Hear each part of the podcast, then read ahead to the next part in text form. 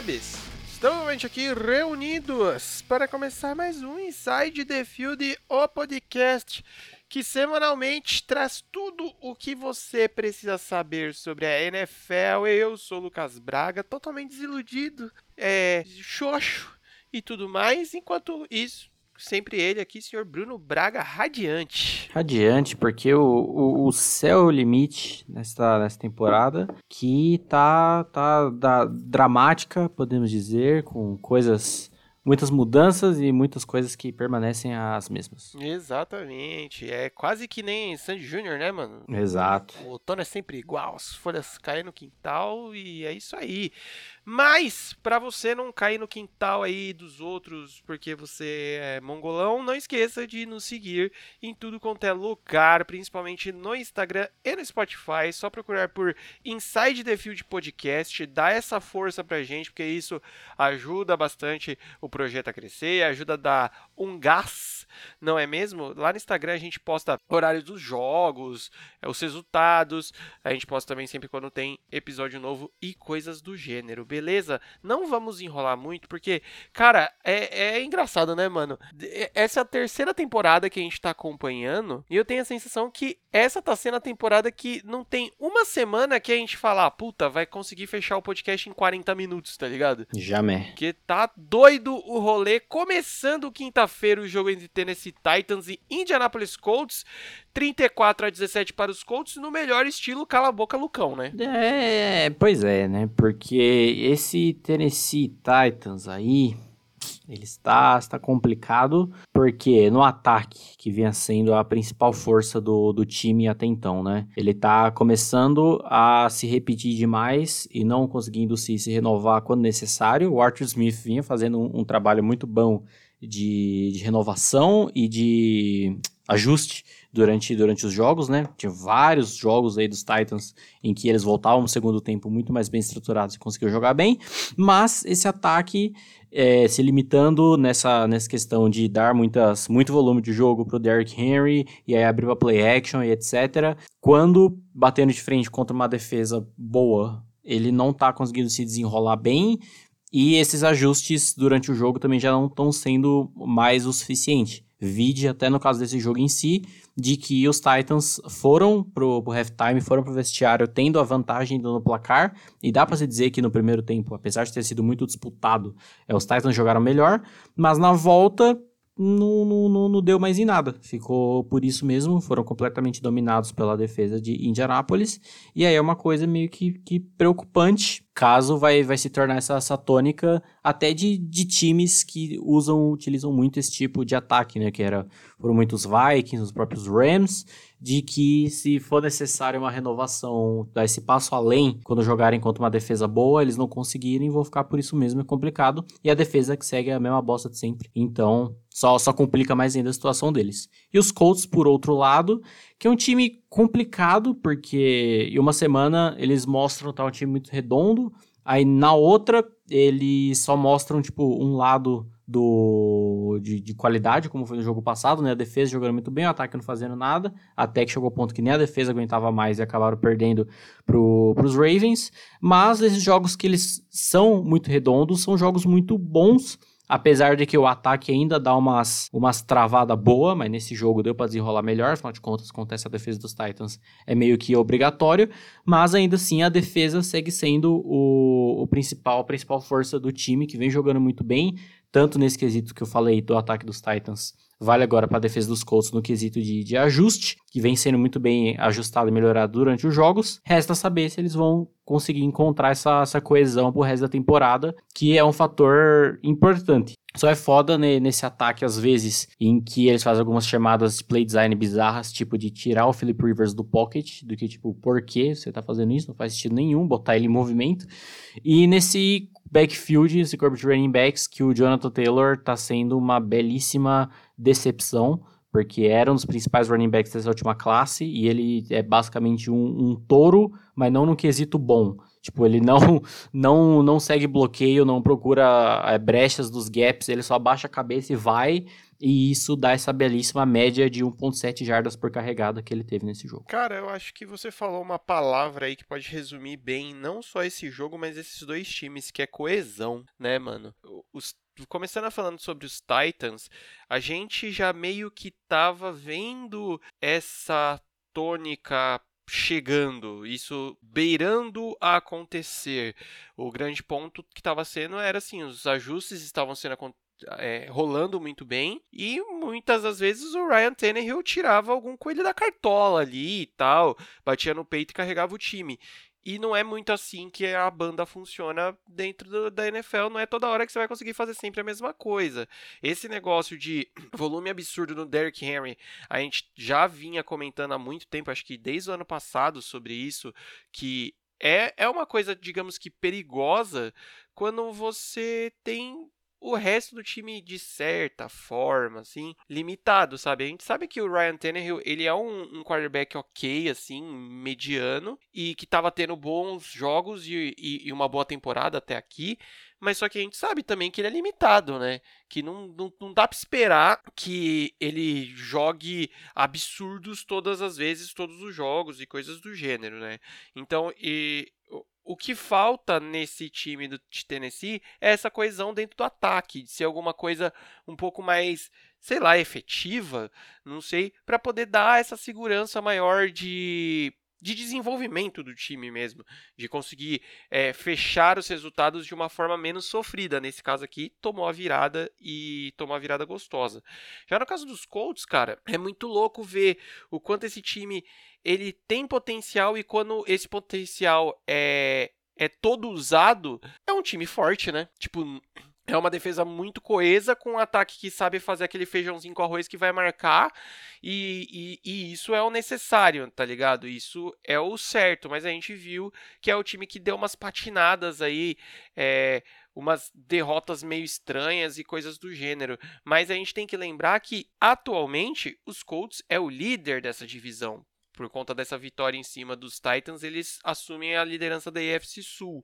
Eu acho que às vezes também, isso eu já comentei algumas vezes em outros episódios, que a gente acaba esquecendo de certos times e esses times estão fazendo boas campanhas, tá ligado? São times que vão acabar indo para playoffs e vão fazer uma zoeirinha de leve lá, não é mesmo? Dando sequência, domingão, começamos com essa belíssima bosta entre Cleveland Browns versus Houston Texans, 10 a 7 num jogo onde tivemos um field goal no primeiro quarto, um TD para cada um no último quarto só. É, eu, uh, eu falei podcast passado que as das minhas duas expectativas eram um passeio dos Browns ou um tiroteio. E não foi nenhum dos dois, né? Parabéns, bela, bela análise aí, Brunão. E, cara, tô horrível, horrendo, não tem nem o que falar porque o ataque dos Browns não se desenrolou passando a bola, ficou só pro jogo corrido mesmo, né? Grande jogo de retorno aí do Nick Chubb e do Kareem Hunt. E os Texans continuam aquela bosta de sempre, não tem, tem muito o que, o que falar. A defesa, novamente, como evidenciado, é, continua um lixo contra o jogo terrestre, ela é muito, muito ruim. E o ataque simplesmente não se desenvolve em nada né, sem condições. E os Browns ainda ganharam esse jogo, assim, porque a defesa dos Texans não faz nenhuma questão de tentar fazer algo e dessa desenrolada no final para abrir essa diferença no placar, porque senão, cara, tava rolando umas bizarrices até de, de play design, assim, do, dos Browns. Você colocar o Austin Hooper para bloquear o J.J. Watts numa terceira para oito numa corrida em outside zone. Tipo, qual a chance disso dar certo, tá ligado? É, sei lá. E é isso que dá pra falar desse jogo, nem, nem vale a pena. Não, não, nem vale gastar muita saliva. Inclusive, já vamos para o próximo joguinho entre Detroit Lions e Washington Football Team. 30 a 27 para os Lions, num jogo que Detroit tentou complicar de graça e o Washington lá no finalzinho, meter ele louco, quase levou para casa, né, velho? É, ia ser quase que um jogo padrão dos Lions, né, que abriu uma vantagem boa e cagar tudo no final. Mas de certa forma também foi um certo padrão dos Lions, porque boa parte da campanha final do, dos Washington, é, eles foram avançando no campo por conta de faltas, faltas muito questionáveis, eu diria, e, né, a arbitragem dá anos tá pouco se fudendo pros Lions, né? Então seria, ah, pelo menos nisso, mesmo se eles não tomassem a virada, manteve um padrão de jogo do, dos Lions. Mas é isso, né? Como já, já dito acho que foi na vitória dos Lions contra os Jaguars, se eu não me engano. Matt Patricia sobrevive ao cargo por conta dessas vitórias contra times merdas. O time até engata bem ali no começo, mas é típico de N, N times fracos que até tem alguns bons jogadores, de tipo, eles vêm por um plano de jogo X, se o plano de jogo dá certo, nice, se não e precisar de ajuste, alguma coisa muito diferente, eles não vão nem tentar também, vão ficar sempre permanecendo fazendo a mesma coisa. Do lado de Washington, né, o meu homem, Alex Smith, a, a lenda, o, o monstro, que tentou, querendo ou não, né, na... tava é, trazendo o jogo de volta, jogando muito, muito bem no segundo tempo, principalmente no último quarto, mas infelizmente não, não rolou. E novamente temos sempre que, que, como posso dizer, exaltar é o que faz Terry McLaurin nesse time lamentável aí de Washington, porque ele é um absurdo de bom. E até a gente falou no começo da temporada, né? Será que o Washington poderia dar alguma coisa competitivo? E não, vai ficar só nisso aí mesmo. Até no, no finalzinho ali, a falta besta do, do Chase Young, que acabou sendo punida fortemente, meio que não deu, né, a vitória para os Lions por conta disso, mas acabou ajudando muito. E acontece, né? Pelo menos foi um jogo divertido. Cara, esse, a, a parada, o rolê de Washington é, é muito estranho para mim, porque parece que metade do time quer jogar e a outra metade não, sabe? Tipo, tem uma galera que tá no pique, que nem você falou, do próprio Alex Smith e do Terry McLaurin, que eles estão tentando, estão desenvolvendo, estão remando mas parece que, tipo, o resto do time às vezes fala, ah, preguiça esse negócio de ganhar aí, de se esforçar e coisas do gênero tal. Que nem você falou, cara, muitos erros besta defensivos, faltas totalmente totalmente desnecessárias, que, que nem você comentou, não foi isso que deu a vitória aos Lions, mas selou, sabe? Isso dá aquele desânimo no resto do time. E aí dá, o pessoal faz tipo, ah, foda-se mesmo. E é, é isso, mano. A gente levantou essa possibilidade de Washington vir como um time um pouco mais bem estruturado, mas a gente já tá vendo que tá uma zona mesmo. E o Alex Smith que manda nessa porra, e é isso aí. Já do lado de Detroit, mano, é, mano, tá se repetindo, né? Eles têm a formulinha que é essa que você falou. Deu bom, bom, se não deu, não deu. Foda-se, vamos tentar perder o jogo no finalzinho. Mas o time se apoia muito nesses bons jogadores, né? Que você comentou, mano. Matt Stafford está fazendo uma boa temporada. O DeAndre Swift está jogando bem. Então, assim, cara, é, é, é isso, saca? O time parece que ele não vai ter força ou até capacidade de bater de frente com a galera mais forte, mas essa galera mais fraca é, guardada as devidas proporções, um free win, sabe? Talvez a gente pode falar que Lions é o, o melhor pior time da NFL, sabe? É. É, justo. Dando sequência, tivemos Carolina Panthers versus Tampa Bay Buccaneers, 46 a 23 para Tampa Bay. Tem uns, uns tiozinho lá em, em, em Buccaneers da vida que eles estão se encaixando, eles, eles só estão indo, né, velho? Exato, né? A instituição Tom Brady Pistola ataca novamente, ela nunca, ela nunca falha. E dessa vez foi um, um jogo bom meio que pra, pra todo mundo, né? O ataque, todo mundo ganhou ali um pedaço do bolo, tá todo mundo, todo mundo feliz, tá feliz, todo mundo quer cantar, quer cantar. A defesa, principalmente a dupla de linebackers, que sofreu tanto no jogo passado, naquele espanco contra o Saints, né? Tanto o David quanto o White jogaram bem, apesar de ter tomado um leve apavorinho ali no, no começo do jogo, no primeiro tempo mais específico, mas de, de boa, nada que não dê para controlar. É, Ronald Jones deu uma zaralhada ali naquele TD de 800 bilhões de jardas, que dá pra ver na cara do Tom Brady que tipo, ele falou: Meu Deus, que merda foi essa? E para variar, já saiu mais notícias aí do nosso querido Antônio Brown, que fez um monte de bosta que nem vale a pena comentar antes do de assinar com os Bucks. Mas é aquele tipo de, de, de vitória justamente que dá esse ânimo pós-zaralhada que, que tomaram e que mostra não só a capacidade do time de se reerguer e meio que evidenciar mais ainda o que era a fórmula para bater esse ataque mais específico, né? Se você não conseguir pressionar o Tom Brady, não conseguir deixá-lo desconfortável, como os times que venceram os Bucks até então nessa temporada conseguiram, você vai tomar e vai tomar muito como os Panthers tomaram, que já tá virando meio que o comentário padrão do, dos Panthers, né? Que tipo, é um time muito bacana, um time muito bem treinado, mas ainda assim é um time muito limitado, principalmente na defesa, né? Como eu falei, nesse quesito do, do pass rush, eles foram bem dominados.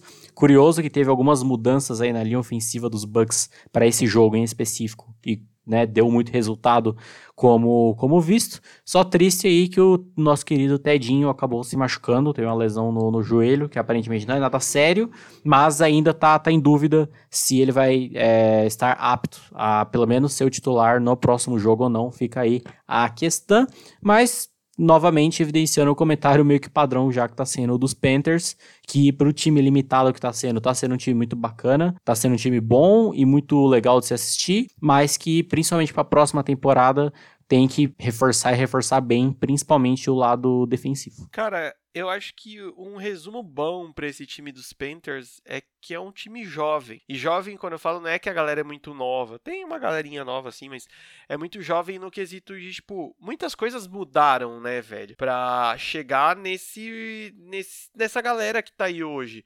Então, assim, a gente tem que somar os pontos que volta esse negócio de falta de da pré-season, coisa do gênero. Ah, mas a gente já tá na, no, na semana 10. Cara, entrosamento entrosamento grita de tipo uma semana para outra faz uma diferença já, sabe? Então assim, esse time ele tá assim, ele tem um, garra, ele tem algo ali, ele tem um, um quesinho a mais. Realmente o que falta são peças mais capacitadas em todas as áreas do, do, do, do campo, né, cara? Você tem peças muito boas no time, mas os buracos são uns buracos muito grandes. E aí você pega, que nem você falou, a instituição Tom Brady pistola, depois de ter tomado um safanão semana passada, acontece isso.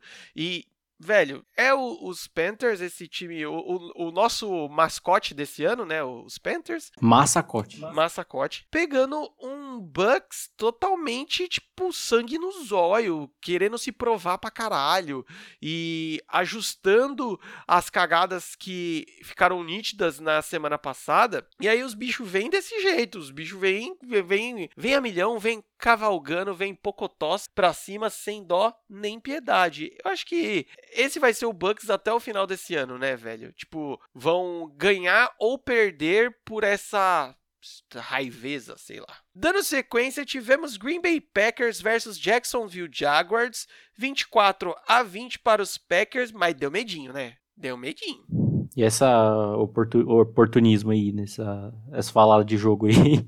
Você pulou Eagles e Giants, pô. Não, não pulei nada não. Continua o jogo aí. Ah, esse Packers aí, ele é safado, ele é. Ele, ele flerta com o problema e às vezes a, a Jaguatirica morde, como é o, foi o caso desse jogo aí. Que, cara, os Packers não fizeram força nenhuma para ganhar, mas fizeram muita força para perder, porque o quão truncado esse jogo esteve por boa parte do tempo sendo disputado até o final, não faz sentido nenhum. Eu vim elogiando já da Real já faz alguns jogos que estão meio que penando nisso. Mas mais pro começo da temporada, a capacidade do Metal LaFleur de ir ajustando o time. Mas ultimamente parece que ele vem dado um pouco de foda-se, assim, né? Se der, deu. Se não der, também não é o problema meu, né? O head coach tá aí pra, pra conversar com a galera, trocar ideia e pá. Nesse jogo foi tão bizarro que o Marquês Valdes Caitlin foi o principal recebedor, que geralmente é uma máquina de drops, e simplesmente zaralhou nesse jogo. E quem fez merda no final foi o Davante Adams, que sofreu um fumble e foi uma parada bizarra, teve punch retornado para TD. Foi uma bizarrice sem tamanho, o que meio que a, assombra o que foi os Packers do ano passado, né? Que a gente falava que era um time meio que sem identidade, que a cada mês mostrava uma coisa diferente e que quando pegava algum time que botava, é, evidenciava muito os problemas dele, deles, aliás, como contra o jogo corrido e etc., o time tomava e tomava bem, como segue sendo até então, né? Continua uma defesa terrível contra o jogo terrestre, James Robinson zaralhante nesse jogo, aliás, que vem sendo um dos grandes rookies aí dessa temporada, sendo que, se não me engano, ele nem draftado foi, posso estar falando merda, mas é algo assim. E até o próprio Jake Luton, que desde o do jogo passado vem dando até um, um caldo bom. E é mais pra ficar esperto aí esse Green Bay Packers, que não é não é oba-oba toda vez, e que se entrar mais. É, não sei se dá pra falar que houve um, um salto alto, mas entrar muito descuidado assim, tem chance de tomar e tomar forte. Ah, cara, eu não consigo não ver como salto alto, tá ligado? Porque, velho, você falou muito bem, não, não tem nada que justifique o time jogar tão mal quanto os Jags. Beleza, mano, a gente já viu essa temporada toda que alguns jogos dos Jags eles vêm mais, mais a milhão, assim, mais com raiva, sangue nos olhos. Mas, cara, não é como se fosse um time de metade de tabela para cima. É time de metade pra, de tabela para baixo, tipo, bem para baixo. Então não era para Green Bay complicar um jogo desse dessa forma assim. Então, eu acho que essa luzinha aí acesa do tipo, e aí, qual é que é? Quando que vocês vão tomar vergonha na cara? Que a gente tá falando desde o ano passado, eu acho que ela se mantém, porque tipo assim, esse era o tipo de jogo que era, pelo menos ao meu ver, era pra, tipo, dar aquela ênfase em favoritismo, sabe? De chegar e falar assim, não, mano, a gente é um puta timaço mesmo, estamos passando o rodo nos Jags, que é o time que tá meio zureta aí, mano, com várias lesões, jogadores principais não jogando e coisas do gênero. Só que, mano, gosta de complicar coisas à toa, coisas bestas, assim. E a gente sabe que isso pode pode complicar muito. Tem que lembrar o negócio dos playoffs esse ano só tem um de bye week e fora que aquele negócio também, as campanhas elas dão vantagens no playoff além do descanso. Você poder disputar o jogo no seu estádio sem precisar viajar, né, que já que não temos tanta torcida assim, é uma uma vantagem real assim, diferencial. Então não pode dar esses vacilos não. Já com relação aos Jags, cara, eu vejo o, eles como o Carolina Panthers do Paraguai. Porque é um time que às vezes dá uns estalos, que joga legal, encaixa bem coisas do gênero, mas na grande maioria, velho, Parece mais um time de porradobol, tá ligado? Juntou a galera, quem sabe mais ou menos como joga, ah, vai, um, dois, três, é nóis. Dando sequência, já que o Bruno falou, né? Vamos falar de New York Giants versus Philadelphia Eagles. 27 a 17 para os Giants e, mano, eu não tenho mais o que falar não, velho. Eu não, eu cansei só, sabe? É, acabou a temporada 2020, bora, bora rebuild para ano que vem. Hum, nem tudo está perdido, ainda são líderes dessa belíssima divisão. Nossa, que legal, que vantagem, não? Ai, ai, vamos lá. Primeiro que do lado dos Giants, esse foi um dos, se não o melhor jogo do Daniel Jones até agora da, da carreira dele, porque de fato foi uma parada bizarra. Dentro da divisão, ele encarna e vai que vai, né? O pai de Washington. Agora, ele costuma jogar bem contra, contra os Eagles, né? Até o último jogo na temporada passada, ele foi bem. E apesar de, né, quando fica um jogo relativamente não apertado, né? Mas quando tá na iminência de talvez rolar algo, sempre fica aquele medo de vir algum turnover, alguma merda dessa, mas desse jogo não teve nada. Esse jogo ele nem trupicou correndo sozinho, né? Então foi ultra, ultra stonks. E essa, essa defesa dos Giants que, mano, às vezes ela dá um grau que é, não, não digo hypável, mas iludível, como foi o jogo lá contra, contra os Bucks, que deu uma segurada boa, e nessa que consegue ir muito bem. O Logan Ryan é um cornerback extremamente subestimado. Eu falei na free agency que era para os Titans ter renovado com esse cidadão, não renovaram. E agora ele está aí junto nos Giants, junto com o James Bradbury, que, é que foi a contratação de, de off-season, que vem jogando muito bem. E que para mim pode ser talvez o principal jogador defensivo do, dos Giants que é o Jabril Peppers, que é um cara que eu elogio há muito tempo, que veio da troca do Odell, né? E desde então ele vem sendo muito constante. É muito, muito bizarro pensar nisso. Mas uma vitória bem, bem convincente contra. Aliás, bem convincente do lado dos Giants. E do lado dos Eagles. ah, é complicado porque, assim, você tem que meio que questionar todo mundo, começando principalmente por comissão técnica, né?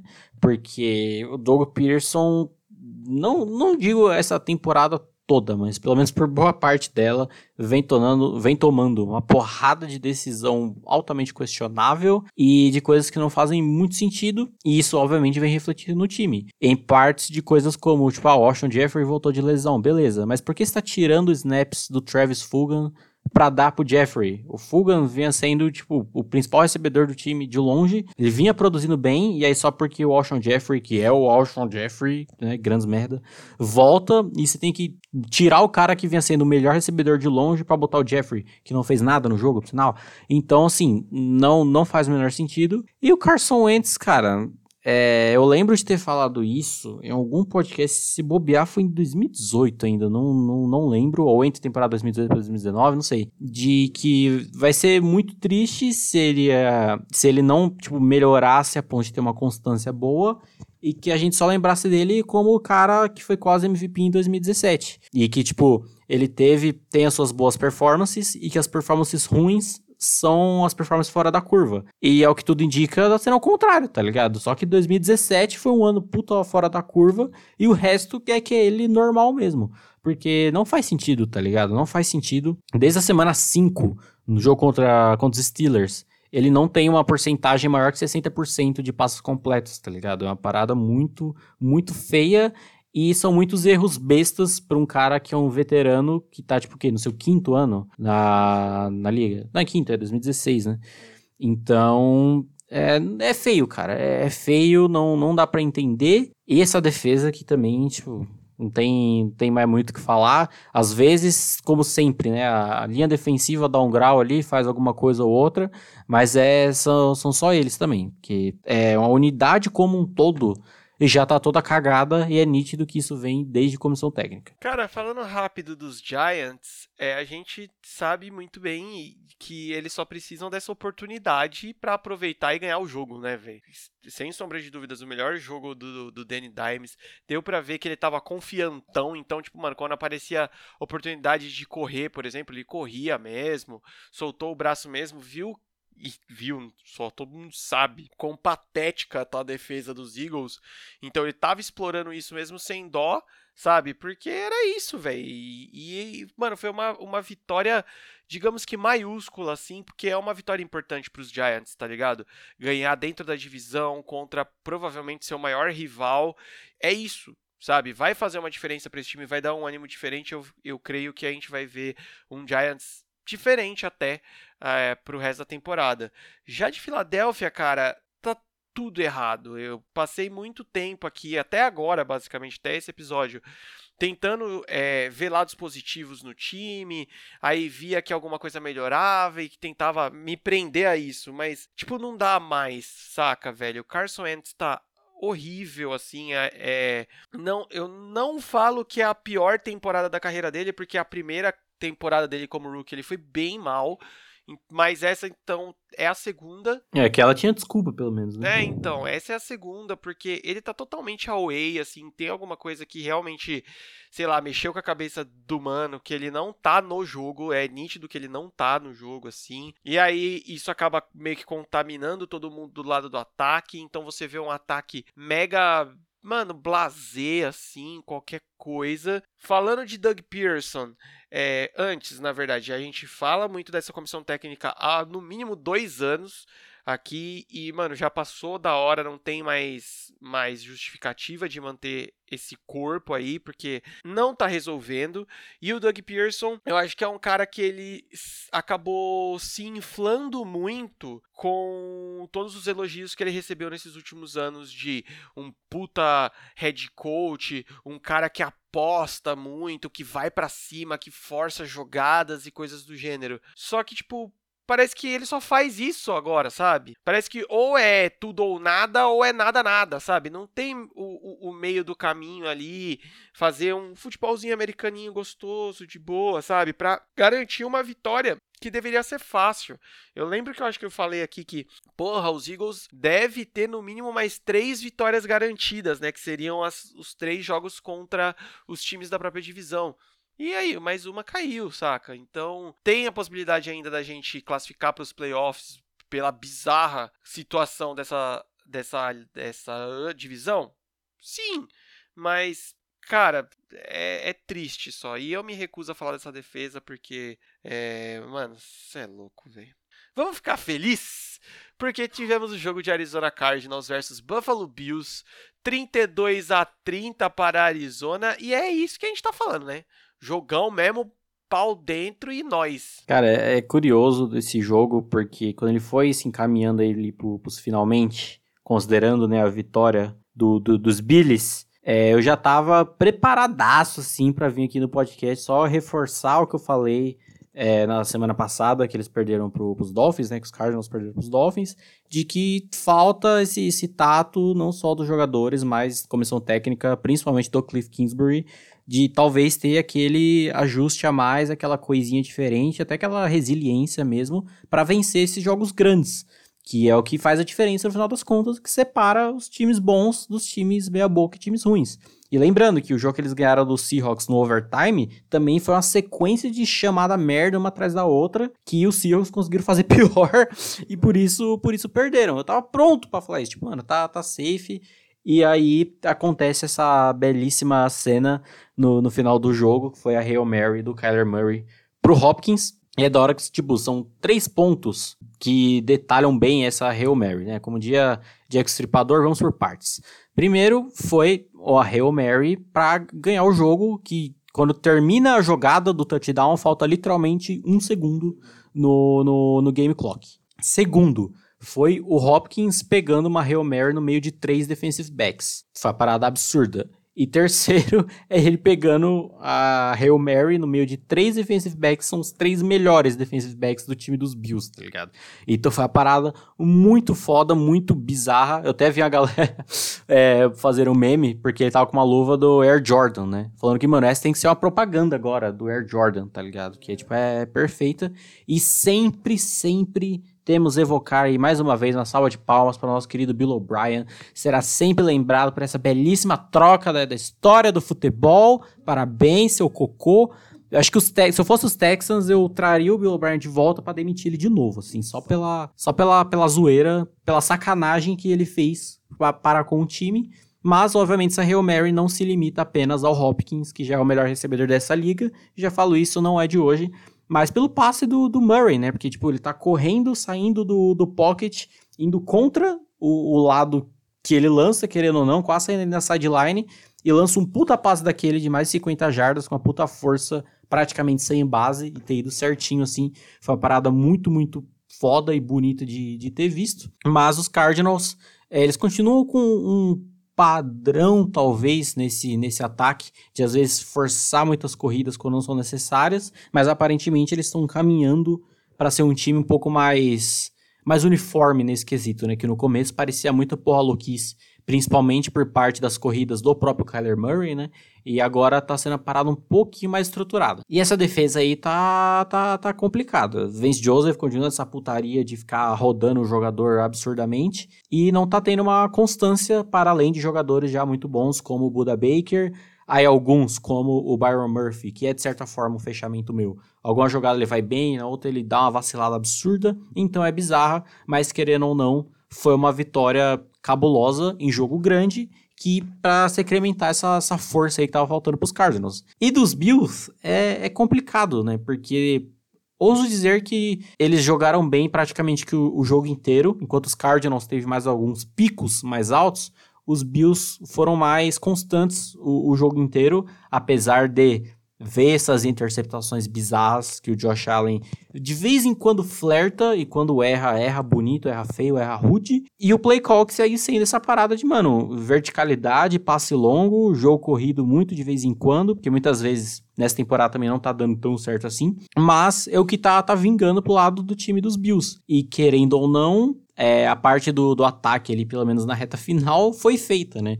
Porque aquele último TD que seria o da vitória dos Bills foi um puta passe do, do Josh Allen e uma puta recepção igualmente do, do Stephon Diggs, mas não, não, não foi o suficiente. Então fica aí dos Bills que até às vezes quando. Que a gente sempre fala que o Josh Allen sempre vai ser esses altos e baixos, né? Que até às vezes quando ele estiver no alto dele, não vai ser o suficiente ainda para ganhar o jogo. Não é que todo jogo vai ter uma Hail Mary faltando 5 segundos para acabar e o outro time vai conseguir, não é isso. Mas que precisa de algo a mais. Porque até às vezes quando ele tá no top dele, ele comete esses erros, como as interceptações. E voltemos a falar dessa defesa, que foi tão boa na temporada passada, que tá dando as vaciladas absurdas nessa. Cara, os Bills. eu acho que é importante falar que essa não é uma derrota humilhante, sei lá. Não, ah, mano, foi jogaço até o final, que nem você falou, velho. Tava pra ter sido fechado com um TD de Josh Allen para Stephon Diggs. E não é toda hora, não é todos os dias que você vai tomar uma Hail Mary na orelha, né, velho? Com 5 segundos para acabar o jogo.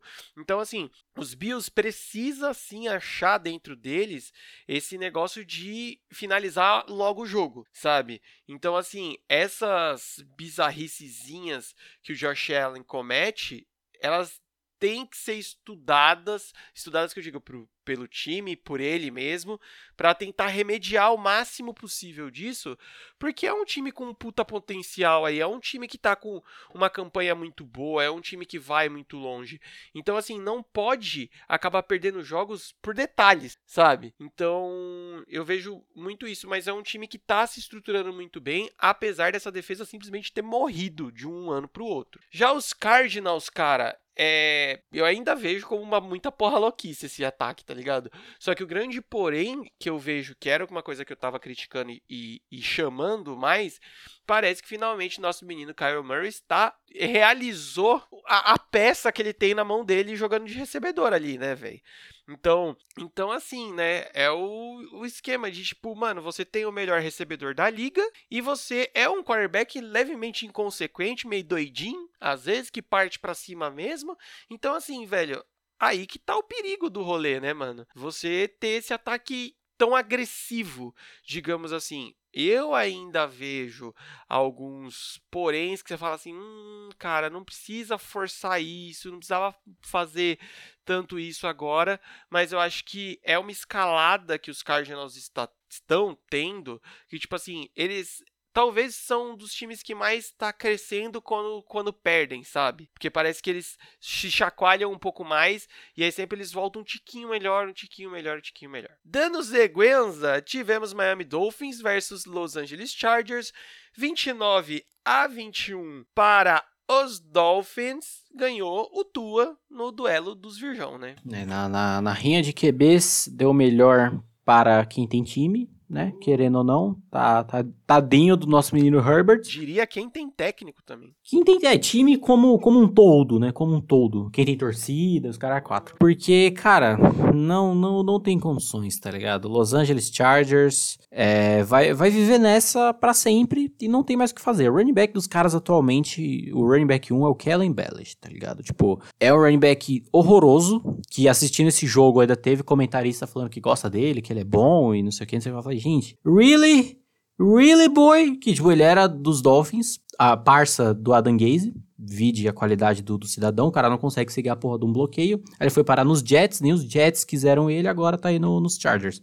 Mas os Chargers são isso, cara. Principalmente com o, a quantidade razoável de lesões que estão tendo na defesa, de poucos jogadores que ainda estavam jogando bem, como é o caso do Joey Bolsa, sem ele, vai tudo pro caralho. O Casey Hayward até tentou, mas não dá. Não dá, sem condições nosso menino Herbert vai ter que lutar para se manter são aí nesse, nesse time. Pelo menos é uma situação no qual ele está levemente acostumado, querendo ou não, porque ele tomava uma, uns boicotes do time de Oregon também, então tá meio que familiar ali. Pelo menos com essa campanha bosta vão ter, né, escolhas boas aí do draft para ajudar o nosso menino. E no caso dos Dolphins, mano, é uma uma, como posso dizer, uma evolução de, de meio de temporada para de uma vez, assim, que é uma parada bizarra. Porque é um ataque que tá fazendo de tudo um pouco, mas não tá sendo, tipo, de tudo um pouco, porque não tá sendo bom de fato em nada. Ele tá sendo bom, minimamente bom em tudo.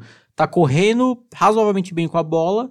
E no passe ele tá sendo muito bem. É, apesar de ele não ter um puta wide receiver número 1 um, que talvez fosse, sei lá, o Devante Parker, que teve algumas jogadas muito, muito boas desde o ano passado, né? Lembrando sempre quando ele colocou o Stephen Gilmore pra mamar no, no final da temporada passada. Mas tá um ataque muito bem distribuído, muito bem dinâmico. E o Tua tá, tá, tá fazendo chover aí, né, mano? 3-0 aí dos Dolphins com o Tua como, como titular. E é nítido essa melhora que ele tá tendo jogo a jogo, que a gente falou que no primeiro lá contra os Rams, ele não, não jogou muito, mas também não precisou muito, e a cada jogo ele tá melhorando bastante.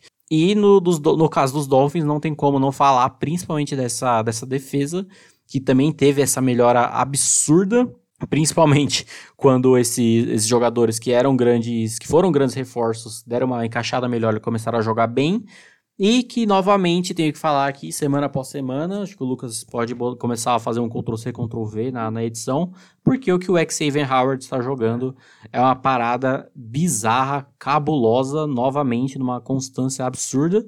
Dá para falar aí top 3 é, cornerbacks da temporada, bobear até top 1. E talvez até também entrando na, na briga aí por jogador defensivo do ano, caso mantenha isso, né? A gente tinha um favoritismo meio que claro a pass rushers, né? Miles Garrett, T.J. Watts, próprio Aaron Donald. E talvez ele mantenha esse nível ele acabe aparecendo bem aí nessa disputa. E uma outra disputa que é, eu meio que cantei a bola até no, antes da temporada começar e que ganha força cada dia, cada dia mais é de técnico do ano pro Brian Flores, né? Porque a melhora que o time tá tendo, essa estruturada que deu principalmente defensiva, que é a especialidade dele, né? Tá sendo digna de, de coroá-lo com isso. Ah, cara, já falando rápido dos Dolphins, eu só tenho a concordar com você aí, porque tá sendo uma evolução, uma curva alta, assim, uma curva grande.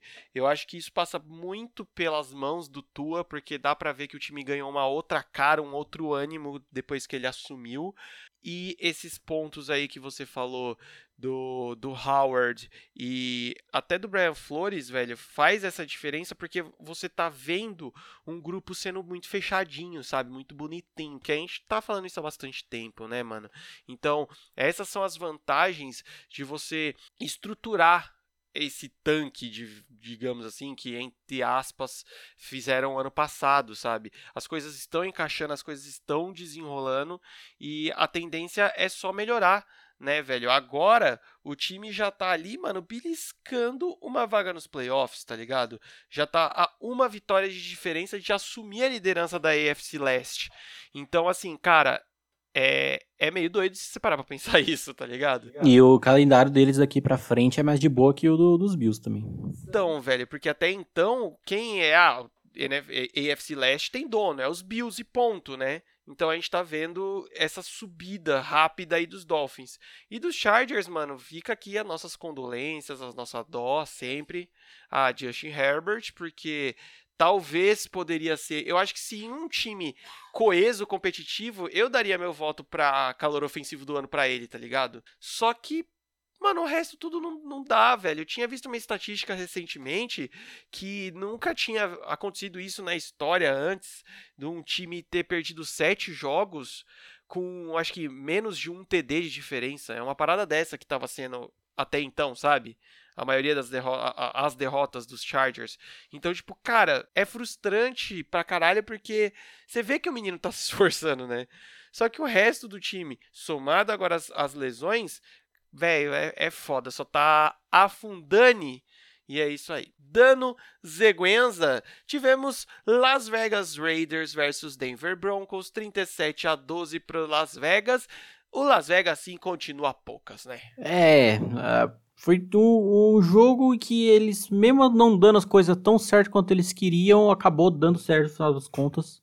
Porque, né, muito dado o adversário no qual eles estavam jogando. Porque o jogo aéreo foi razoavelmente bem, mas estava tendo umas falhas absurdas. Mas o jogo terrestre foi muito zaralhante tanto do, do Jacobs quanto do Devontae Booker. Então nisso deu para dar uma, uma resolvida boa, mas também era um ataque que aproveitou bem as situações principalmente proveniente de turnovers que a defesa conseguiu, porque do lado dos Broncos, mano, essa experiência Drew Locke aí, ela tá, tá indo pelo, pelo buraco de uma maneira cabulosa.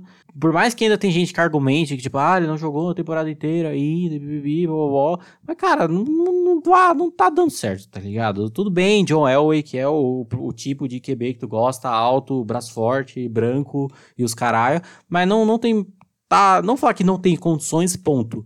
Mas a, a, a chance de chegar nesse ponto são altas, tá? Tá quase lá, porque tá, tá difícil, cara. Se conseguirem pegar um, um QB bom no próximo draft, no quesito até de cair no colo deles caso aconteça, e quem sabe, sei lá, deixar o Drew como um QB de, de transição, ou caso não consiga esse QB tão bom assim, assinar outro na Free Agency, sei lá. Não vai ser de todo mal, porque tá, tá, tá complicado. Principalmente com a galera nova no ataque, tirando ele, né, que tá indo bem, Jerry Judy, KJ Hamler, até o Noah Fent, que vem sendo um pouco mais constante do que a gente esperava no ano passado, que veio como um dos melhores Tyrants da classe, etc. Mas tá, tá, tá triste. Até essa defesa, que às vezes tem um, um, uns lapsos, que pode dar umas coisas boas, tá, tá complicado. Ah, cara, é, é esse foi o embate dos times de o time que tá dando tudo muito certo contra o time que tá dando tudo muito errado, né? Então, tipo assim, velho, é uns Raiders vindo embaladão nesse bonde maluco deles aí, velho, com um volume de ataque absurdo, indo pra cima que nem uns loucos mesmo, mano. Derek Carr todo, toda semana agora metendo louco mesmo e, é nós, apesar de nesse jogo não ter tido um volume tão grande, mas ah, parece que toda aquela confiança que ele não tinha, ele não demonstrava nos últimos anos, veio toda agora, assim, né? Blá, nele. E, mano, Denver tá tudo dando errado, né, velho? A, a, aposta aí que seria o Drew Locke tá se mostrando mais uma incerteza para eles. É, talvez, que nem você comentou, pode acabar acontecendo de brotar um quarterback bom aí para eles. Um, um carinha legal, batuta que pode ajudar, mas eu acho que é um time que já tem que pensar, tipo, muito forte naquele bagulho da reestruturação real, sabe? Não esse negócio que, pelo menos era a sensação que eu tinha de Denver nesses últimos anos, que era tipo assim, não, a nossa base tá boa, a gente só precisa dar um tapa. Não é mais isso, sabe? Vocês precisam refazer uma base mesmo e começar desde o começo, porque as apostas que vocês fizeram foram boas, baseadas naquilo que estava vindo pré-draft. Mas pós-draft, o, o que se esperava que essas peças rendessem não estão rendendo, né, velho? Tão, tão, né? O problema tá sendo o Drew Lock mesmo, porque, ao meu ver, a gente até falou isso na, na época do draft, que eles priorizaram é, ver se a experiência do Drew Locke vai dar certo. Tipo assim, ele provou no final da temporada passada um mínimo de que dá para talvez tentar botar essa confiança nele e deram recursos para ele trabalhar. Esses recursos estão indo bem, como eu falei, o Jerry Judy tá jogando bem, o KJ Hamler, etc.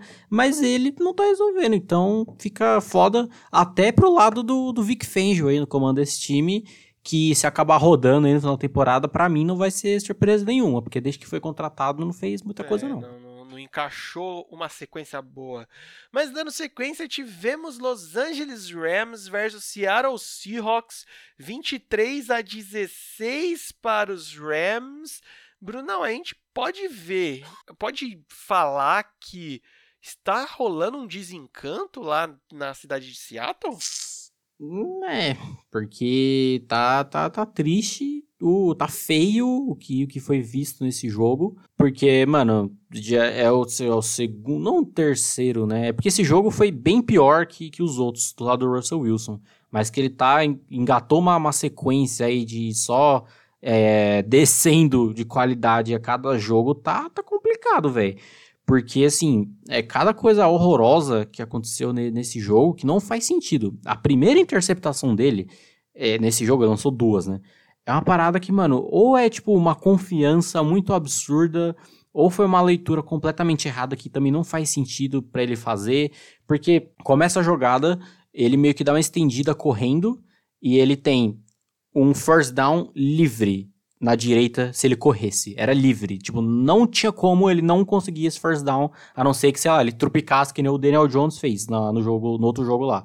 Era um first down livre, não era certeza e por algum motivo ele estende a jogada e aí resolve forçar um touchdown, um passe de touchdown na endzone, sendo que o cara que estava marcando o recebedor que ele mandou na direção, que eu não lembro o nome nem de um nem de outro, ele estava adiantado na jogada. Então era impossível ele mandar a bola no, no recebedor e ser touchdown, a não ser que ele teleportasse a bola da mão dele para a bola do recebedor, ia ser impossível, porque o defensive back estava adiantado na jogada e ele ia pegar a bola anyway. Então, assim, não faz sentido essas bizarrices que o Russ vem fazendo e aquela parada, mano. Fez toda a, fez toda a campanha, digamos assim, para dar mais liberdade para ele nesse ataque, porque não fazia sentido o que vinham fazendo nos dois últimos anos de ficar correndo com a bola boladamente.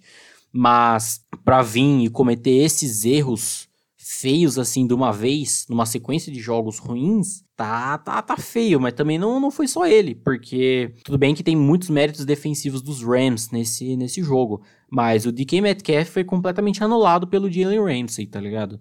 É, quando ele estava sendo marcado individualmente pelo Ramsey, ele não fez nada, literalmente nada. Os dois passos que ele recebeu foram provenientes de marcação em zona. Quando ele estava sendo marcado individualmente, completamente anulado. E aí o que falar dessa belíssima defesa, né, velho? Que a esse, a esse pinto que chegamos é obviamente a que cede mais jardas aéreas da liga, com 3.180, ah, beleza, e a que mais cede first downs aéreos, com 166. Pera, Bruno, você falou que jardas aéreas 3 mil? 180. Caraca, mano, isso dá quase, não, mais de 300 jardas por jogo, velho, que a gente tá na semana 10. Velho, tá maluco, irmão. Sim, tem até aquele a estatística lá que eu falei na, no podcast passado, que já passou por muito o que foi a pior, é, pior defesa em jardas aéreas dos Packers de 2011. Eles já passaram isso por muito na metade da temporada ainda. E fora que, tipo, eu, eu tô começando a entender um pouco mais vários torcedores do Seahawks que eu vejo que botam muito mais a culpa no coordenador defensivo, né, o Ken Norton Jr., do que necessariamente no elenco, que defendem que o elenco não é, aliás, é, que o elenco não é ruim, que a culpa é toda do Norton Jr. Alguns jogos atrás eu tava até tipo, mano, essa defesa. Tipo, tem alguns jogadores muito bons,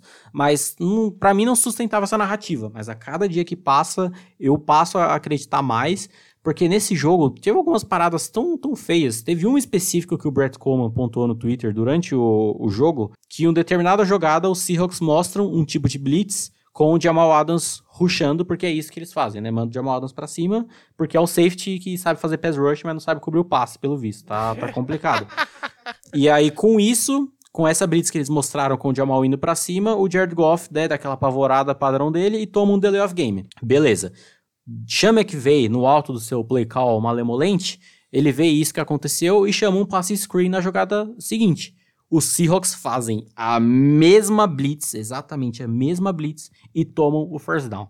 Então, tipo, é uma parada bizarra do quão mal esquematizado e mal adaptado tá sendo feito, tá ligado? Parecendo o Madden, jogado no Ask Madden, né? Escolhendo ali as jogadas que, tipo, foda-se leitura, foda-se tudo. Você vai escolhendo a jogada e quando der certo, tu fica nela para sempre. E os Rams, que, né, novamente, não tem absolutamente nada a ver com isso. O ataque segue sendo aquela formulinha bonita, bonita de se ver.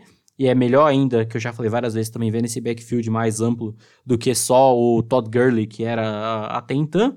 E tem uma, uma estatística curiosa de que o, o Sean McVay, ele tá invicto em jogos em que ele lidera no, no halftime, em mais de 30 jogos, se eu não me engano, posso estar falando merda. Então é uma parada, uma parada cabulosa dessa, mas como eu falei, tem muitos méritos defensivos do, dos Rams nesse jogo. Todo mundo jogou muito bem, sobretudo a secundária. Como eu disse, Jalen Ramsey anulou completamente o DK Metcalf.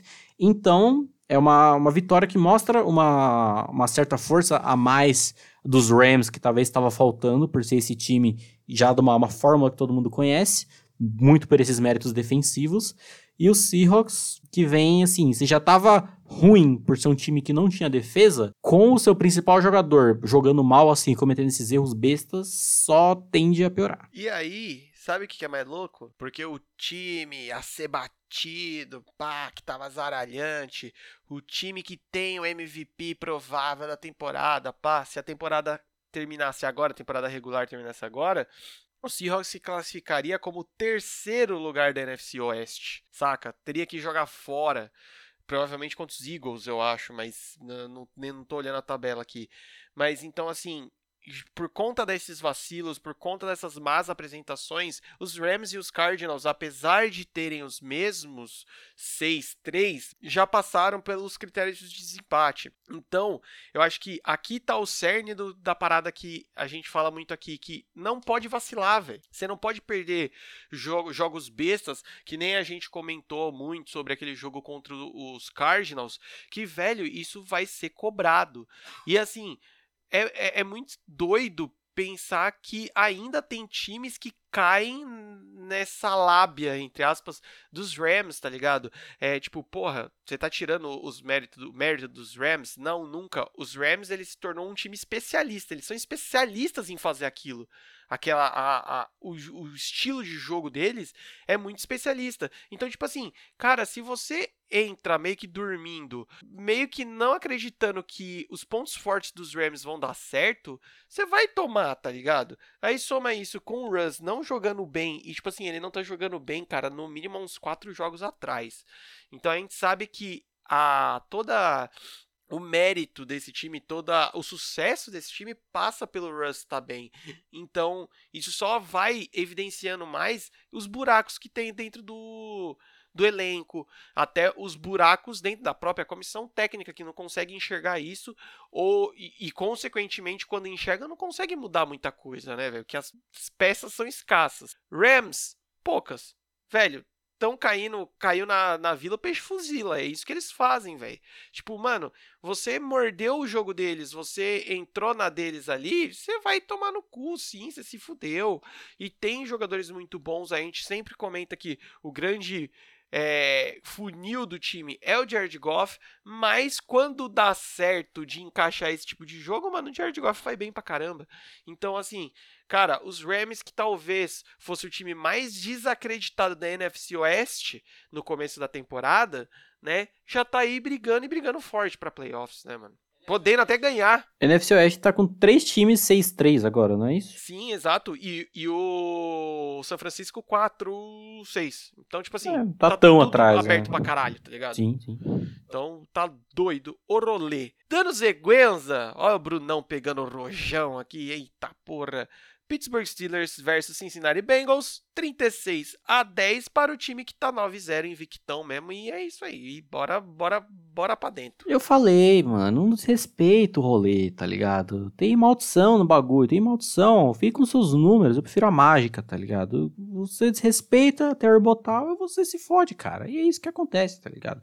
Foi uma zaralhada do, do começo ao fim que não, não tem, tem nem muito o que comentar, tá ligado? Que foi tão unilateral. É, os Bengals até fizeram uma, uma big playzinha aqui e ali, que a defesa dos Steelers deu uma dormida braba, mas do lado dos Bengals, acho que dá pra falar positivamente que os dois melhores jogadores do time atualmente são justamente os dois, dois moleque, né? Que é o Joe Burrow e o T. Higgins estão jogando muito bem, escolha de primeira e segunda rodada, respectivamente, nesse último draft. Os dois estão indo bem, mas de resto, né, não, não tem muito o que falar, principalmente do Zach Taylor aí comandando o time, que já tá, já tá contando as horas aí, tá há um tempo. Do lado dos Steelers, eu dei aquela pistolada leve em relação aos Lions é, na semana passada por conta do Matt Stafford não ter treinado, não ter feito nada com o time, ter ido pra jogo, o Big Ben fez a mesma coisa nessa, né? Não treinou, não fez nada, mas aí a gente tem uma diferença boa. De um hall da fama ou não, é só isso. Exato, que não treinou, estourou o joelho no jogo passado, mas toma aí 300 jardas, 4 TDs. Jogo dele, tipo, não vou falar que o jogo foi ruim, pelo amor de Deus, mas não foi tão bom quanto parece, porque flertou com umas interceptaçõezinhas ali durante boa parte do, do jogo, mas num overall foi absurdo. E, mano, nesse corpo de recebedores aí, justamente o que a gente alfineta sempre, né, a parte da torcida. Quando não tem ninguém enchendo o saco para receber a bola, não tem ninguém chorando que quer passe só para ele, tudo flui, mano. O ataque segue sendo muito bem distribuído. O Deontay Johnson, quem, quem estava aqui conosco antes da temporada começar, o que eu hypei este cidadão desde a temporada passada, que nem tinha QB para passar a bola para ele, ele jogou muito bem.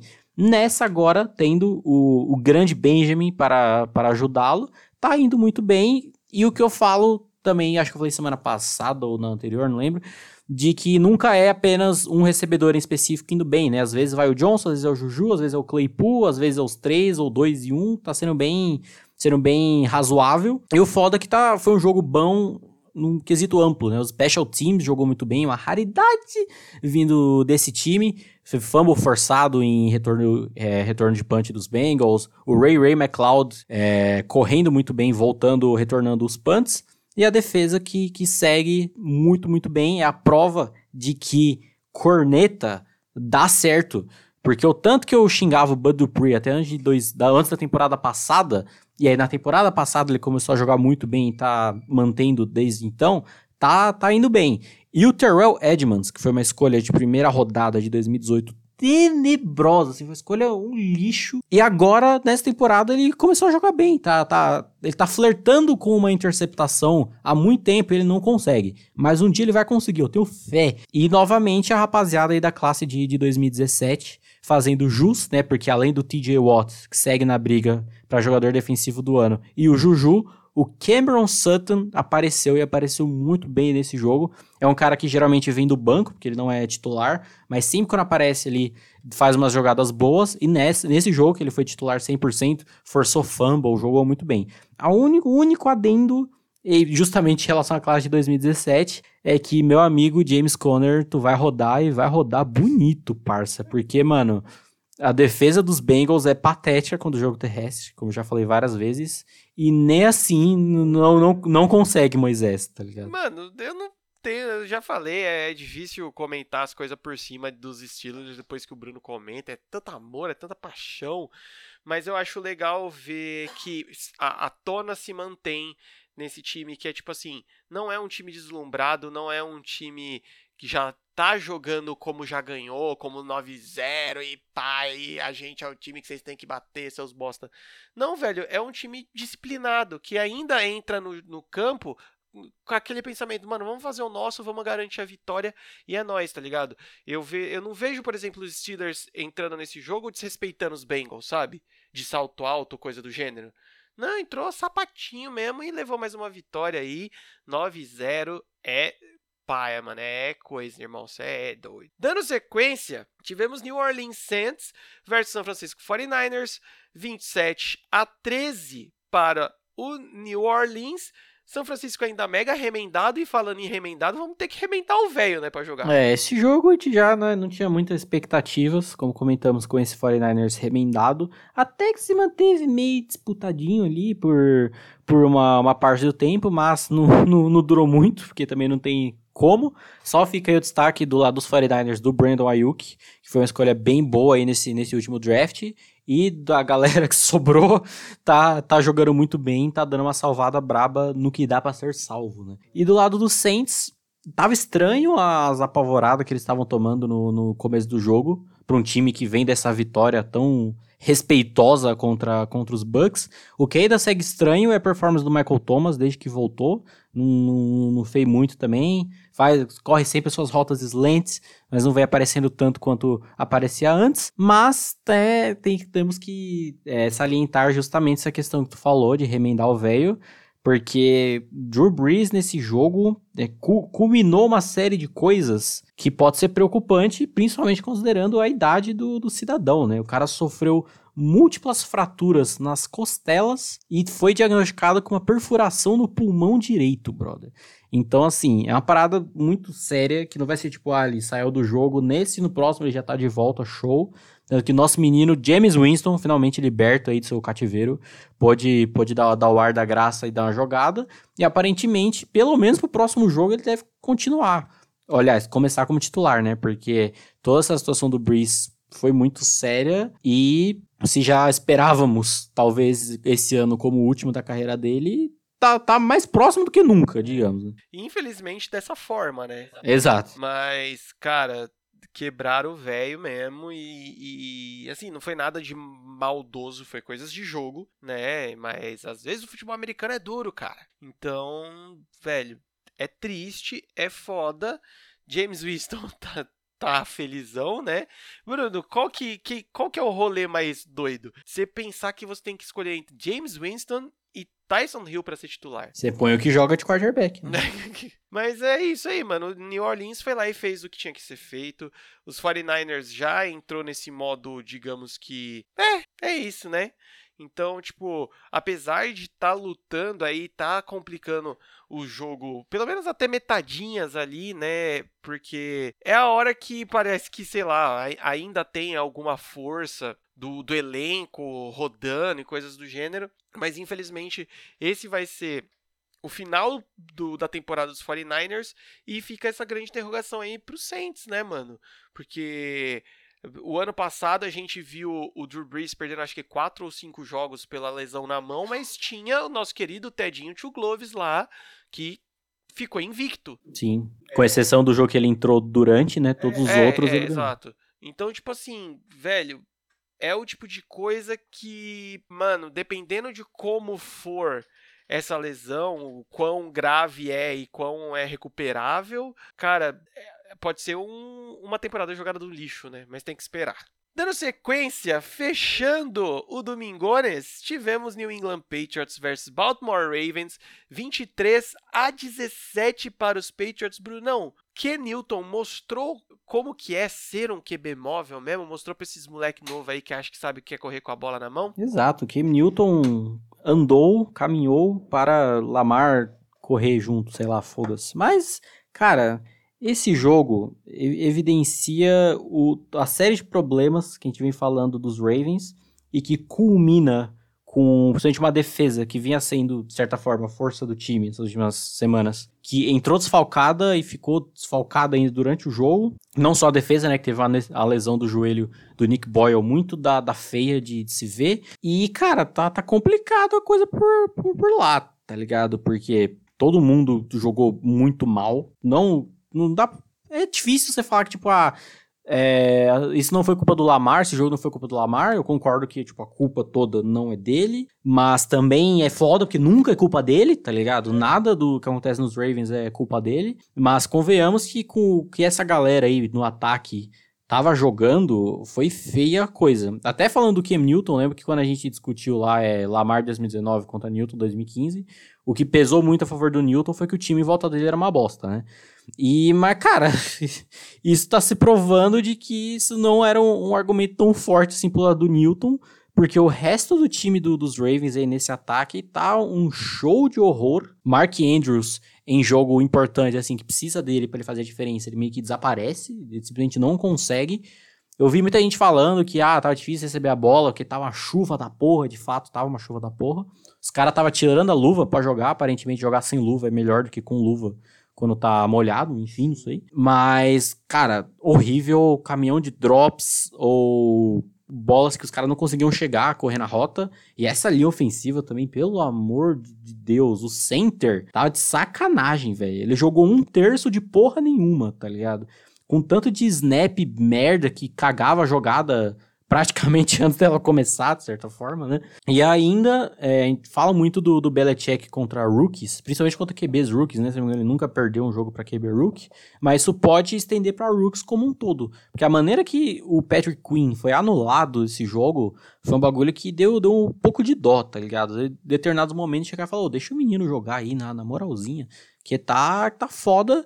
E os Ravens, mano já tá. Não que a situação seja complicada, mas, por exemplo, em campanha já empatou com os Browns, tá ligado? A, a convenhamos, sem querer pagar de cub, cubista, que a disputa atualmente dentro da divisão tá mais pelo segundo lugar do que pelo primeiro. Porque os Steelers já tem 3-0 dentro da divisão e já tem três vitórias a mais do que esses dois times que estão na disputa do segundo lugar. Então tem que ficar ligado, mano. É a divisão que tem três QBs vencedores do Heisman um véu gordo e quem vai ganhar vai ser o véu gordo, porque é isso. E do lado do, dos Patriots, mano, é uma, uma, como posso dizer, uma acordada boa. O ataque, é, voltando àquilo que tinham falado que iam fazer muito no jogo contra os Jets, que era não correr tanto com o Newton priorizar passar a bola. Deu uma leve abandonada nisso, né? Porque foram 17 passes para 11 corridas com o Newton, mas explorou mais corridas para além dele, junto com o Damian Harris. E é a escola de New England de é, jogadores que eram quarterbacks no college e viram wide receivers e passa a bola, né? Tem o Julian Edelman, agora o Jacoby Myers, que era a mesma coisa, era quarterback, virou wide receiver e fez um puta de um passe esse jogo para touchdown, que foi uma, foi uma beleza. Fora essa, essa defesa que pareceu bem mais coesa do que, do que poderia, né? O retorno do, do Lawrence Guy e do John Simon dá uma diferença boa no, no pass rush do time que não jogaram no jogo contra os Jets e deu uma pesada braba. E mostra que talvez, né, como citado, a instituição Bill Belichick Pistola às vezes dá, dá as graças também. Então, cara, a instituição Bill Belichick Pistola, ela é, tipo, quase que necessária para fazer esse time pegar, né? Apesar de, nos últimos jogos, tá meio, meio panguante, a galera, ter dado uns apagão feio, mas eu acho que era mais esse New England que a gente esperava, né, velho, desde o começo do ano, rodando certinho, redondinho, bonitinho, porque assim, tem potencial nesse time, né, velho? Claro que não é mais aquela máquina é, toda cheia de óleo, toda novinha, assim, todas as peças encaixando. Não, mas era um time que era para dar um pouco mais de grau do que estava dando ultimamente. E a vítima da vez foi o Baltimore Ravens, que, cara, eu acho que o que você falou é muito correto. Tipo, tá, nunca é culpa do Lamar? Sério? Que, tipo, Nunca, sem, sempre tem um porém que não, ai, é porque não foi ele, velho. Gente, ele precisa aprender a passar melhor a bola, ponto. Tá ligado? Não dá para se garantir só correndo. A gente, todo mundo fala isso, é muito nítido, mano. O QB que gar se garante só correndo, vai, vão ter jogos sim que, pô, vai ganhar o jogo, vai botar a bola embaixo do braço e ganhar o jogo. Mas não é assim toda hora, velho.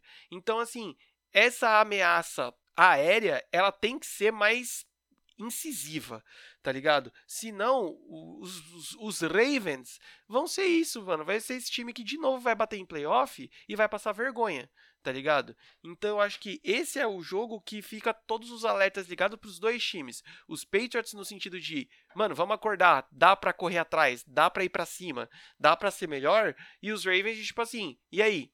Vai ser isso mesmo? E para finalizar a segundona, tivemos Chicago Bears e Minnesota Vikings, 19 a 13 para os Vikings naquele joguinho, né?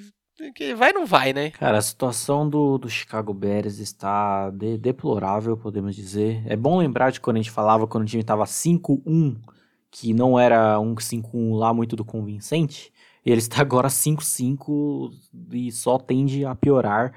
Porque, cara, é inacreditável o quão ruim esse ataque é e nada vai, nada vinga, nada funciona. É incrível. É turn out atrás de turn out e não funciona nada. 13 pontos, foram dois field goals e um TD de punch retornado, tá ligado? É horroroso e é feio de ver como nada funciona. Ainda mataram o Nick Foles no final do jogo. E é curioso porque foi dito durante a semana que o Matt Nagy não seria mais responsável pelo play call ofensivo do time, seria agora do coordenador ofensivo, né, o Bill Lazor. E é curioso porque tipo é nítido que eles fizeram, tentaram fazer alguma coisa, algumas coisas diferentes. Você viu um screenzinho ali, um play action, um counter, algumas coisas dessas, porque né, Matt Nagy era só o famoso Ask Madden mesmo. Mas mesmo assim, tipo, eles tentaram algumas coisinhas diferentes, mas não, não, não funciona em nada. E foi pior ainda porque quando o Nick Foles machucou, infelizmente o Trubisky não estava ativo para esse jogo, então ele não, não pôde dar o, o ar da graça nessa, nesse belo jogo. E é, é horrível, cara, é horrível. Tem uma jogada que eles não conseguem a terceira descida para variar, e foram três, tipo, chamadas muito ruins, que o ataque não fez nada. E aí na quarta eles tentam uma jogada com, eu não lembro se foi o Robinson ou o Anthony Miller, acho que foi o Anthony Miller, saindo mais em profundidade, que o Foles manda a bola nele e por pouquinho ele não consegue pegar.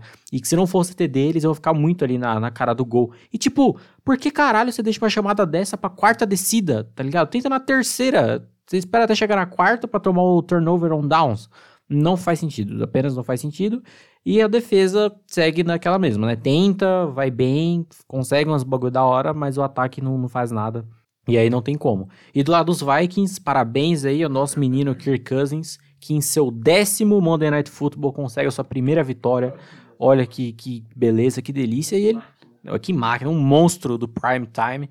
Mas ele jogou muito bem esse jogo, cara. Foi, foi bizarro. Essa interceptaçãozinha aí sequer é culpa dele. Se o Adam Thielen não tivesse uma mão de alface nesse jogo, é bizarro, porque, tipo, quatro recepções, dois TDs e o Adam Thielen não jogou bem. é muito bizarro você pensar nisso, porque ele tava espalmando um monte de bola e a interceptação foi culpa dele. Mas o Cousins jogou muito bem e o a fórmula não encaixou boladamente como vinha encaixando com o Dalvin Cook fazendo um zilhão de coisas acabou tendo um jogo bom por conta do volume de jogo que deram para ele, mas não precisou o Cook ser tão zaralhante quanto vinha sendo, que o Cousins até conseguiu resolver bem. E essa defesa que vinha tendo vários, é, não digo problemas, mas performance bem abaixo do esperado, e conseguiu ir bem né, contra um ataque horroroso, principalmente o Harrison Smith, que teve aí mais um, um jogaço. É um safety in incrível. E os Bears, apesar da. Tirando a derrocada dos Bears, aliás, os Vikings estão vindo aí numa, numa sequência boa. E os próximos, acho que três, quatro jogos do calendário deles são bem, bem ganháveis. Então, dentro dessa divisão, a gente pode estar tá vendo tanto a queda dos Bears quanto a ascensão dos Vikings de volta. Então, cara, falando dos Vikings do jeito que você já terminou aí, eu acho que foi um time que se desenrolou bem frente a uma defesa boa, tá ligado? Não foi aquela que nem você falou, zaralhante, que encaixou tudo direito, o jogo dos sonhos dos Vikings. Mas conseguiu esse negócio de você parar para pensar que você não precisou dar um volume de jogo terrestre tão grande nas costas do Dalvin Cook. E o seu melhor recebedor não teve uma boa partida e vocês ainda ganharam, tá ligado? Eu acho que sai mega no lucro aí, não só no quesito tipo, ah, saiu no lucro pela vitória, mas você vê uma certa setinha apontando para cima, a gente pode falar assim. Eu acho que essa defesa só precisa ser um pouco mais acordada, mais mordida pra juntar, tipo, pô, o ataque é mais ou menos, a defesa é mais ou menos, então dá para desenrolar, digamos assim. Já no Chicago Bears, cara, é uma parada totalmente bizarra que, na minha concepção, passa muito aí pela parte da da comissão técnica mesmo, porque assim, em tese esse ataque não deveria ser tão ineficaz, talvez. Porque a gente viu, quando teve a mudança do Trubisky para o Nick Foles, a grande. Um, um, sopro de ar aí tal. O time veio com boas é, execuções, belas partidas, ganhando. Tendo vitórias importantes aí. Tanto que até um tempo aí tava como um dos, dos com mais vitórias e coisas do gênero, né? Então, tipo assim, aí a gente vê que o time ele de, decai desse jeito eu acho que a seta aponta para a comissão técnica, para quem está fazendo as chamadas, e não só para quem está fazendo as chamadas, mas quesito de treinos e coisas do gênero. Sei lá se isso é um playbook mega curto, se não estão sabendo ler as defesas adversárias e coisas do gênero, que, mano, acaba se resumindo a, a, a ser o mais do mesmo, tá ligado? É que nem você fala, comentou zoando de quando você tá jogando Madden e você acha uma jogada que dá certo e você fica fazendo ela, sabe? Porque tá dando certo. Então tem uma leve impressão disso. E a defesa é ainda um, um, um setor muito cabuloso, só que, mano, é a tônica que tá sendo em todos esses últimos, no mínimo, três anos. É uma defesa muito forte, mas que cansa porque o ataque não rende, né, velho? Essa é a tônica da franquia desde 1920, mais ou menos assim. É, tipo isso. Em destaque novamente aí pro meu menino, o Justin Jefferson, que tá cada jogo aí mais Exatamente, Brunão. Já estamos aonde? Na semana 11 de jogos, rapaz. Foda da NFL é isso, que quando você nem vê, ela já foi, né, velho?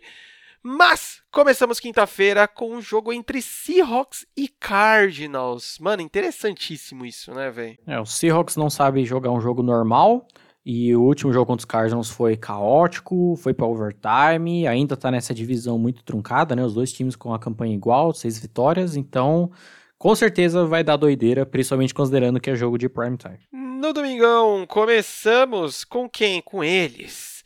Os Steelers versus os Jaguars, né? É, é isso, né? É, é, entrar na, no, no, respeito e seriedade, não entrar no, no, já ganhou, porque os Jaguars... É, tá mordendo sempre, né, velho? É, é um time que sempre vai trazer uma disputa, não, não tem cara de ser um jogo fácil, mas que, que dá para encaminhar bem o 10-0 aí. Exatamente. Depois teremos Carolina Panthers versus Detroit Lions. Jogo interessante também, velho. Curioso, até então ainda não sabe a situação do Terry Bridgewater para, para esse jogo, mas talvez possa ser uma, uma demonstração boa para esse Panthers que a gente fala tanto de ser bem treinado, um bom time, mas que falta ainda muito muito recurso para trabalhar e que pegando um time contra os Lions talvez seja o suficiente para fazer uma vitória boa. Exatamente. Depois teremos Houston Texans versus New England Patriots.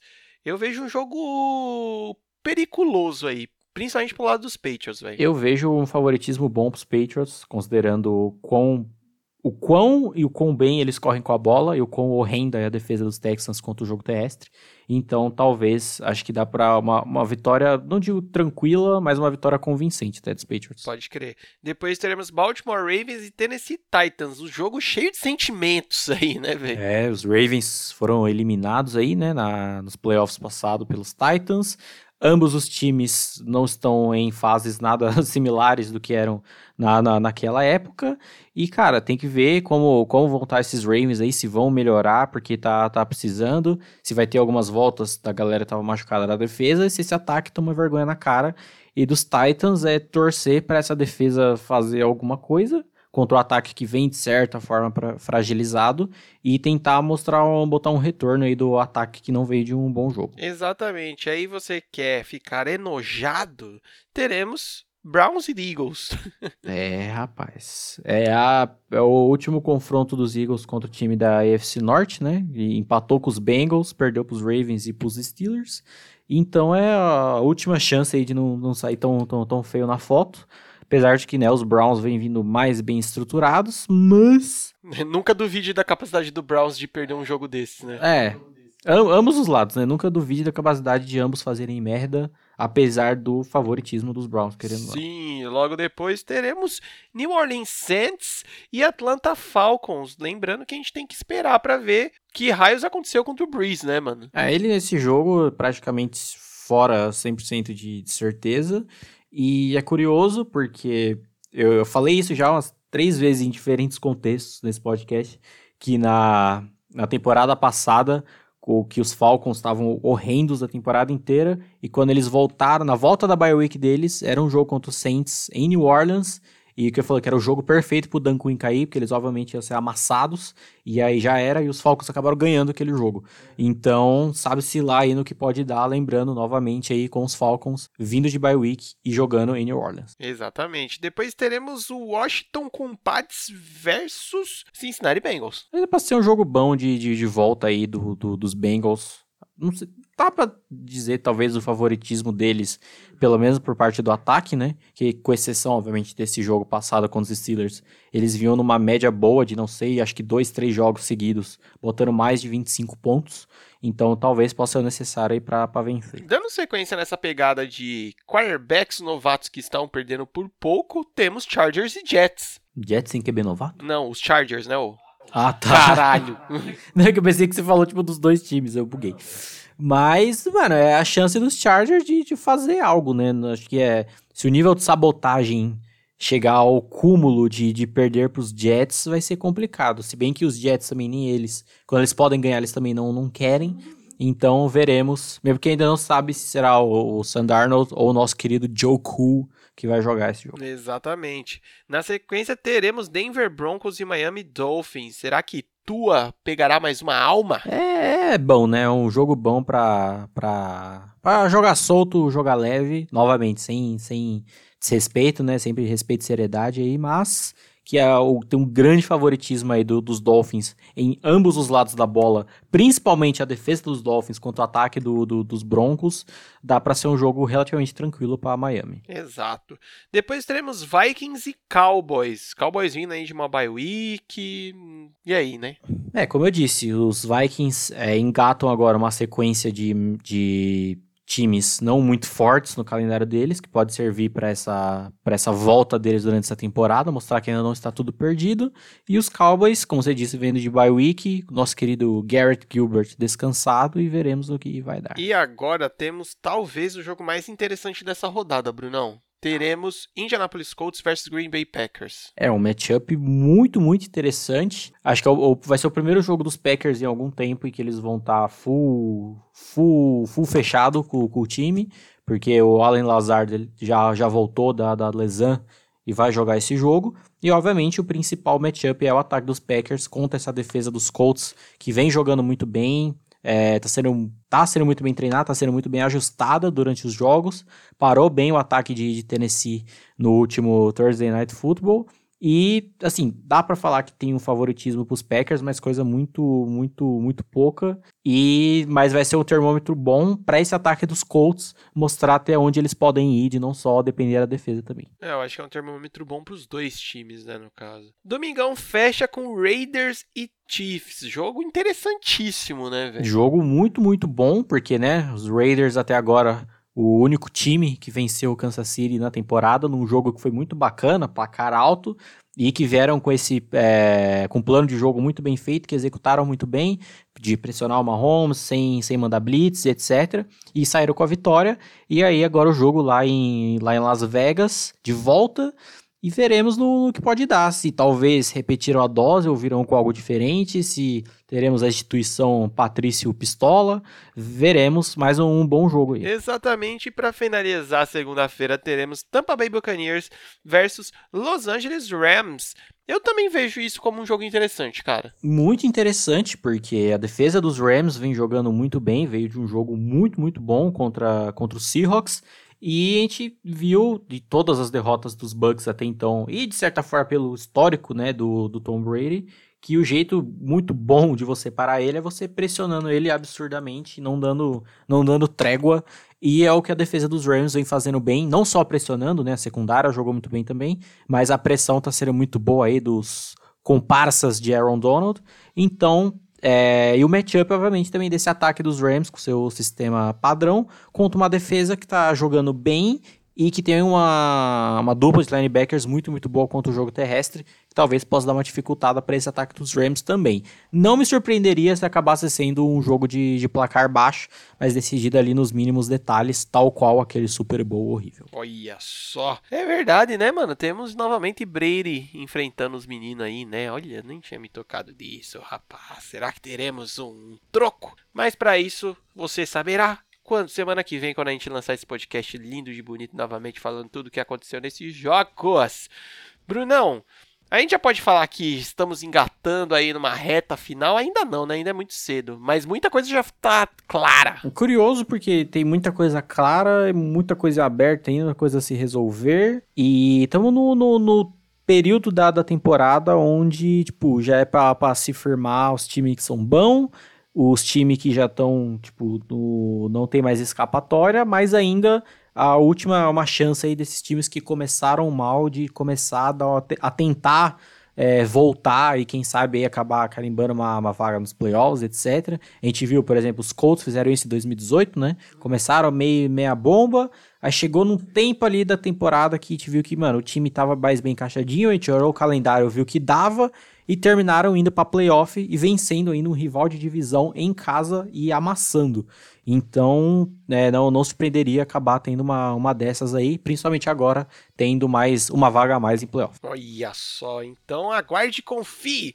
E para você não perder nada aí, não se esqueça de nos seguir no Instagram, no Spotify, em tudo quanto é lugar. Só procurar por Inside the Field que nós está lá. Semana que vem estamos de volta e adeus!